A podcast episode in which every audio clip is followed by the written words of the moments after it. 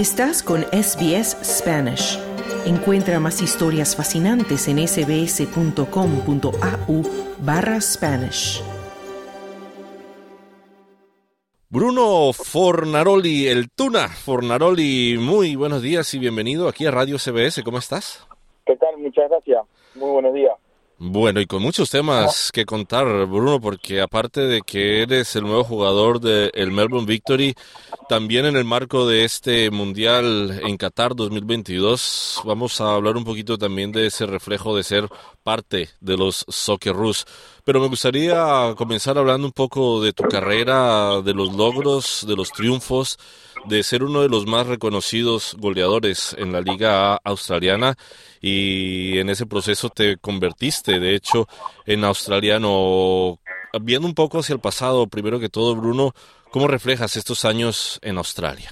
Sí, bueno, la verdad que para mí fue una, una, una verdadera apuesta, ¿no? De, de, venir desde, desde Uruguay eh, a un país que, está tan lejos y, y, que, bueno, que realmente no conocía mucho la, la liga, pero bueno, que me ha dado, hoy me ha dado un lugar donde donde lo siento como, como mi casa y, bueno, la posibilidad de jugar en una liga que me ha ido muy bien, que me ha llevado a que, como vos decías, eh, tener la oportunidad de jugar para, para la selección australiana y, bueno, me, siento orgulloso de lo que he logrado hasta el momento y bueno, y también creo que, seguramente vendrán otras cosas positivas por delante y para eso trabajo en el día a día y, bueno, como te decía antes, ¿no? Eh, contento de, de haber podido dar el máximo, eh, seguir dándolo y, bueno, disfrutando de lo que, de lo que es también eh, vivir en Australia. Me gustaría ir paso a paso en esta entrevista, Bruno, y me gustaría saber cómo esa experiencia que tuviste primero jugando en Uruguay, después yendo a la Sampdoria en Italia, volviendo a Argentina, pasando por Grecia y finalmente llegando a Australia, cómo todo eso te ha hecho crecer como profesional y invertir todo ese talento profesional aquí en Australia? Sí, bueno, eh, la verdad que disfruté muy poco en, la primera división de, Uruguay, ¿no? Porque jugué solamente un año y medio y enseguida salió la oportunidad de, ir a Italia. Y bueno, y después de eso, como bien vos decís, todos esos países, todos esos equipos que, que me tocó estar, no fueron siempre positivos, y, pero creo que de cada cosa he aprendido a sacarle el, jugo y, y aprender sobre eso, ¿no? O sea que, creo que, cada paso en cada equipo, cada entrenador me ha dejado algo. He intentado siempre sacar el máximo de cada experiencia y creo que hoy eso me, me ayuda para aguantarlo sobre todo y ayudar a los jóvenes y obviamente para que mi fútbol haya mejorado y, y tener la capacidad de resolver en diferentes momentos de la mejor manera. Entonces creo que te da un poco la experiencia y sobre todo cuando, cuando salís de, de tu zona de confort, cuando salís de tu país, cuando, cuando tenés que, realmente empujar y hacer las cosas eh, por vos mismo, eh, creo que te da una madurez diferente y, bueno, te ayuda, ¿no? Todos esos pasos, como vos bien decías, de cambios sobre todo de, de equipo y de, y de, y de país, ¿no? Que son diferentes como todos saben, diferentes culturas, diferentes tipos de fútbol, diferentes mentalidad, diferentes eh, entrenadores, te llevan a, que mejoren el día a día y, bueno, te convierten en, en, un jugador eh, por ahí muchas veces diferente, sobre todo en la parte de, experiencia, ¿no? Así que contento por eso. Bueno, así estaban muchísimas partes del mundo jugando, entonces no sé si esta pregunta sea relevante, pero si te preguntara a Bruno qué es lo que más extrañas de Uruguay, ¿qué me podrías decir? Sí, bueno, a ver, se extraña un poco de todo, ¿no? Porque para nosotros también el fútbol es una forma de, vivir. En Uruguay la gente hasta cambia el humor por un resultado, o sea que, como te decía, es, una manera de vida, pero bueno, tengo mi, mi familia allá, mis hermanos, mis amigos, tengo mucha, mucha gente que quiero, que obviamente extraño, pero también a la vez estoy contento donde estoy, con mi mujer, mis hijos, en un club que, que la verdad que que me da todo, que, seguramente me vuelvo a poner al mejor nivel y bueno, trato de pensar eso y no pensar tanto lo otro, que, en realidad es algo que, que bueno, que está ahí que, y que me apoyan desde, desde la distancia, así que intento disfrutar de, de, lo que me toca y donde, y donde estoy hoy, ¿verdad? Bueno, vamos a hablar de esas sensaciones también porque jugaste primero en el Melbourne City, donde ganaste incluso la bota de oro. Hiciste para esa época el mayor número de goles en la historia de cualquier jugador, con 23 goles. Y fueron momentos también de gloria, me imagino, en tu carrera. Después te fuiste para Perth, para el Perth Glory y finalmente vuelves a jugar en el Amy Park, pero con el equipo rival, con el Melbourne Victory. ¿Cómo son esas sensaciones de volver nuevamente al Amy Park? Ya jugaste un partido en el Amy Park contra los Jets del Newcastle. ¿Cómo sentiste también regresar, pero para el equipo contrario? Creo que volver a, Amy Park para mí es especial porque desde que llegué a Australia me ha tocado jugar muchos partidos acá y, y como delantero siento algo especial en este en, este campo. No, no, no, sé por qué pero pero me gusta jugar acá eh, me siento cómodo dentro del campo eh, no sé me pasa algo me, me, pasa algo especial. Y bueno bien como como vos decís también eh, me ha tocado jugar para el para el equipo rival pero cuando llegó la oportunidad tenía claro lo que quería, tenía claro que quería jugar para, para el Melbourne Victory, que siempre me llamó la atención su afición, que es increíble. De hecho, desde el primer partido que llegué me lo hicieron notar y ojalá que les pueda devolver todo ese cariño que me han dado desde el primer día, inclusive viniendo, como vos decís, teniendo un pasado en el, en el, en el equipo rival, me, me, me hicieron sentir cómodo, me hicieron sentir parte de, del club y, y, eso tiene mucho valor para mí. Así que ahora intentar hacerlo mejor, dar lo mejor y devolverle todo el cariño que me han dado dentro, dentro del campo.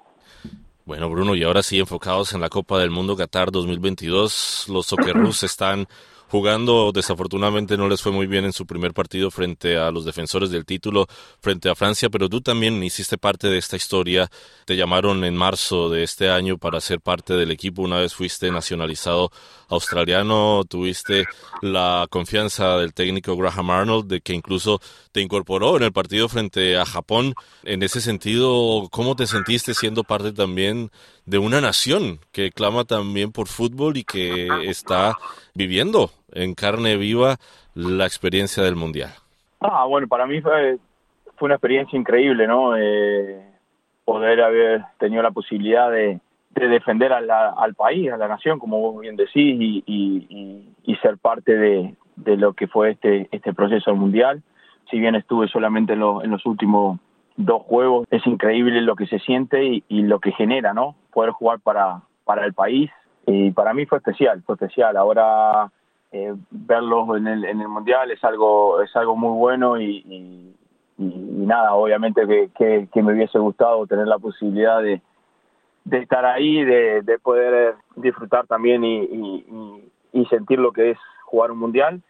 Pero bueno, desde acá los, los apoyo. Eh, estoy pendiente también y, bueno, como un hincha más y obviamente que deseo que salga todo bien, que más allá después del, primer partido tenga la posibilidad de, poder ganar y pasar, pasar de ronda. Bueno, ¿y tu corazón cómo va ahora? Porque está también Uruguay, por supuesto, en la Copa del Mundo, en un grupo un poco también complicado. Se enfrenta primero con Portugal. Y por supuesto sigues a los Socceroos, del cual hiciste parte. Y recordando también a la audiencia que tú hiciste parte de la selección uruguaya sub-17. ¿Cómo tu corazón se divide en este mundial?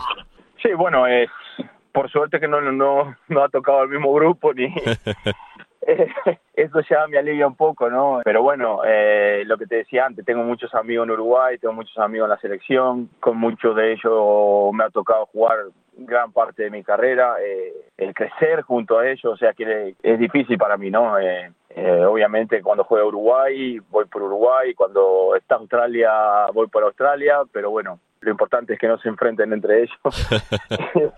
eso, es lo más importante porque ahí sí va a estar va a estar complicado, pero bueno, obviamente que uno está pendiente de lo que te decía antes, lo que pasa en Uruguay, lo que la familia, los amigos, la selección y, y es lo que te decía, es una forma de vida el país está pendiente de lo que pasa y más en una Copa del Mundo, así que nada, desde acá obviamente un uruguayo más y esperando que llegue el partido, que la verdad que, seguramente va a estar va a estar muy bueno. No sé si sea redundante, pero me gustaría preguntarte qué se siente ser un soccerú.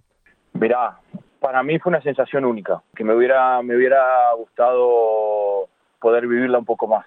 o haber iniciado antes o haber tenido la posibilidad de que de tenerlo la ciudadanía antes y, ser parte de, la selección o, lo que fuera, pero eh, es una sensación única, lo que te decía, jugar para el país, defender, tener la posibilidad de jugar partidos importantes, todo eso solamente te lo da siendo un Zócalo, así que, bueno, agradecido por lo que me ha tocado, seguro que lo que te decía, que me hubiera gustado tener un poco más de, tiempo en la selección, pero pero bueno, soy un agradecido de haber podido eh, disfrutar, aunque sea dos partidos con, con los Socorros. Estás volviéndote también en una persona que enfoca sus energías a liderar a jóvenes o, llevar a jóvenes a, animarlos para entrar al fútbol. ¿Qué le dirías tú a la audiencia que te escucha en este momento hispanoparlante en Australia, a estos jóvenes que también quieren hacer parte de la familia del fútbol en Australia desde tu experiencia y desde tus vivencias en el mundo del fútbol? Mira, yo siempre lo que digo y sobre todo últimamente lo que lo que he visto mucho es que primero que nada dejemos que, que los niños empiecen a, disfrutar, que el fútbol es un juego, que aprendan que es un juego que lo tienen que vivir, que con pasión, con alegría, que sobre todo los padres entendamos que hay una etapa en la que ellos tienen que mejorar, equivocarse y aprender por sí solos, que no hay que ponerle una presión ni, ni generar de que ellos cumplan sueños que fueron nuestros, dejarlos por ahí que sean un poco más libres. Y obviamente si ahí te das cuenta como, como, niño que tenés la pasión por esto, dar el máximo cada, en cada entrenamiento, intentar mejorar, pero siempre desde un, desde un punto de alegría, no desde un punto de presión ni por obligación. Me parece que el fútbol va por otro lado, que es por lo que sentís, por lo que, por lo que crees, y bueno, me parece que es el mensaje que, que le puedo dar a, a los niños que crean en uno mismo, que intenten mejorar en el día a día, pero siempre desde, desde un lado de alegría, ¿no? Bruno Fornaroli, muchísimas gracias por haberte conectado con nosotros aquí en Radio SBS. Todo un honor para nosotros y que continúen tus éxitos ahora en esta nueva etapa también en el Melbourne Victory. Muchísimas gracias y bueno, un placer hablar con, con ustedes y, bueno, también poder expresarme en en español que, que se me hace bastante más fácil. Así que nada, le mando un fuerte abrazo para usted y para toda la audiencia. Dale un like, comparte, comenta. Sigue a SBS Spanish en Facebook.